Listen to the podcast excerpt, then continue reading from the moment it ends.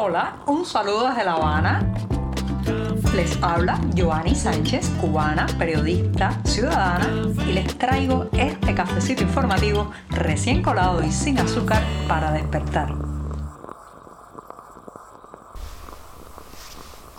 Cada vez quedan menos días para despedir este año, ¿sí? Estoy en un miércoles, el mismísimo centro de la semana y el último miércoles de este 2022 con un café amargo en la mano, en la tacita ya lo tengo servido y eh, en una jornada que ha amanecido nublada, fresca y con pronóstico de lluvia aquí en la capital cubana. Así que voy a apurar este sorbito sin azúcar del 28 de diciembre de 2022.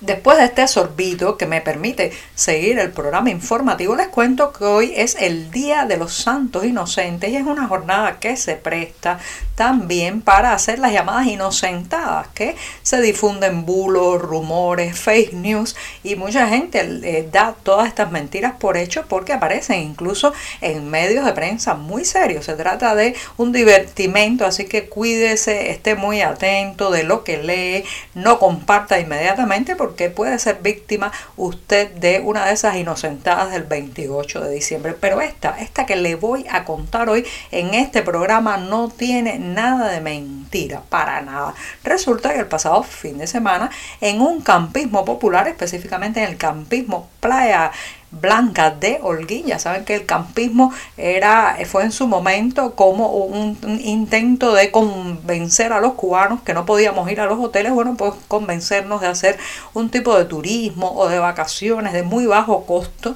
Todos estos lugares están además bastante eh, deteriorados en su estructura y en un campismo de Holguín, eh, pues alguien tuvo la iniciativa de representar a un Papá Noel llegando en balsa, una balsa con remos llegando a la orilla del lugar para eh, pues de alguna manera alegrar a los niños allí. Esto ha causado una honda conmoción porque en primer lugar pues el Papá Noel o Santa Claus que llegó a la orilla no traía regalos, por otro lado el símbolo de la balsa está indisolublemente vinculado a la emigración, al éxodo masivo, a la escapada, eh, digamos, eh, cada vez creciente que está viviendo este país. Es un tema muy sensible, muy delicado, porque no solamente incluye la separación de la familia, sino las personas que han muerto a lo largo del estrecho de Florida, también atravesando la selva del Darién o Centroamérica. Las personas también que han sido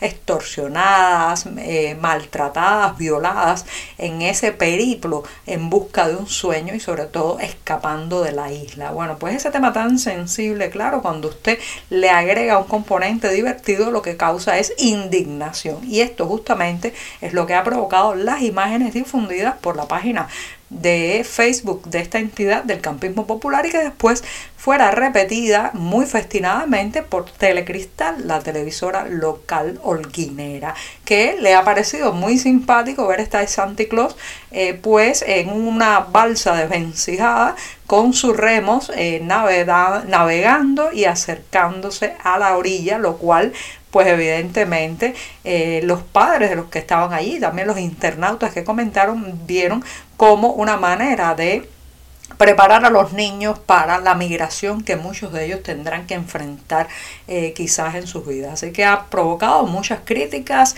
mucha molestia eh, esta iniciativa que cuando uno la desmenuza a lo mejor estaba basada en buenas intenciones, alegrar, pasar un buen rato, aludir a este símbolo navideño que es Papá Noel, pero que sin embargo en esta isla con tantas heridas abiertas, con tantas cicatrices recientes, cualquier tema, cualquier tema, señoras y señores, se vuelve algo eh, muy delicado, muy sensible y que genera muchísimo dolor. Ahora bien, por otro lado, no sé qué pasará con la persona que en ese lugar tuvo esa iniciativa, porque ya saben que el Estado cubano, el régimen cubano tiene una gran ojeriza contra los símbolos navideños. Así que evidentemente se trata de una iniciativa particular de un individuo que probablemente le traiga malas consecuencias.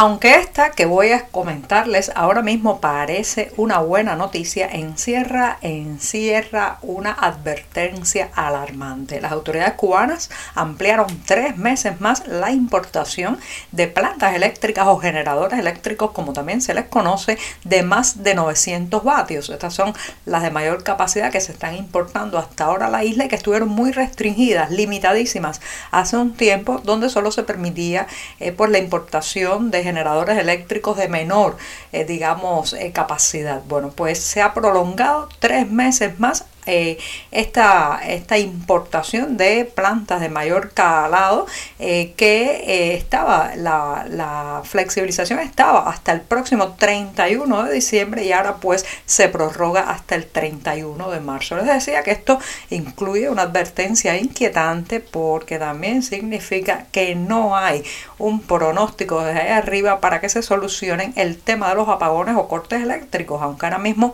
han disminuido. Todos sabemos que esta disminución obedece más bien al clima, a que en las familias y en los hogares no tienen que echar mano tanto de los ventiladores, los aparatos de climatización o aires acondicionados y por eso ha caído la demanda.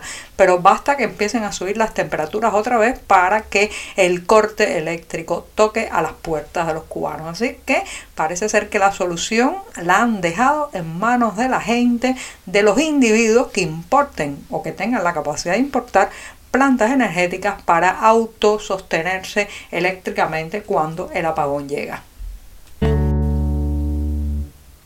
El COVID-19 no es historia pasada, señoras y señores, y las últimas semanas en Cuba también lo confirman. Ha habido un incremento de casos positivos en la isla con 138 enfermos reportados en la pasada semana. Ya saben que esa es una estadística que debemos tomar con pinzas porque prácticamente no se están haciendo test o pruebas para detectar el virus y también muchas personas que tienen la sintomatología no se acercan a un hospital, a un consultorio médico para que diagnosticarse si tienen COVID-19 o no. Así que mucho cuidado, incluso el Ministerio de Salud Pública ha tenido que advertir de esta situación y se están pidiendo que se refuercen las medidas sanitarias. Por ejemplo, el uso de la mascarilla, también conocida como nasobuco en la isla, en el transporte público para visitar centros comerciales, ferias, cines, teatros y también para asistir a actividades en espacios cerrados. Esto todavía no es obligatorio, es una recomendación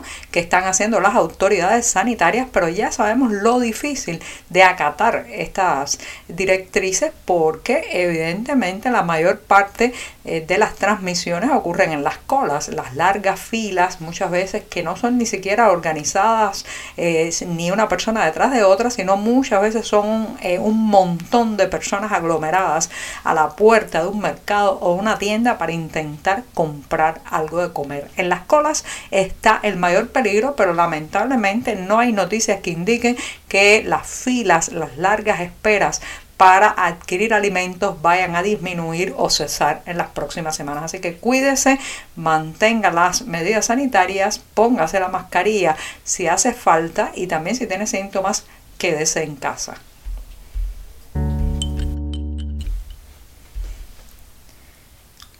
Y para despedir esta jornada bisagra en mitad de la semana, voy a seguir recomendando libros que fueron lanzados durante este año 2022 al que solo le quedan unas jornadas antes de terminarse.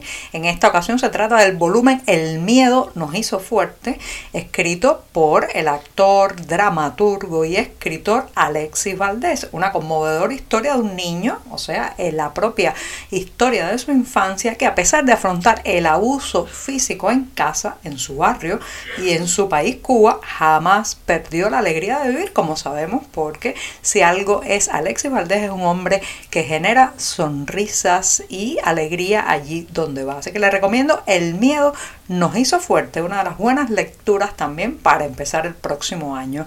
Muchas gracias y hasta mañana jueves. Por hoy es todo. Te espero mañana a la misma hora. Síguenos en 14medio.com. También estamos en Facebook, Twitter, Instagram y en tu WhatsApp. No olvides, claro está, compartir nuestro cafecito informativo con tus amigos.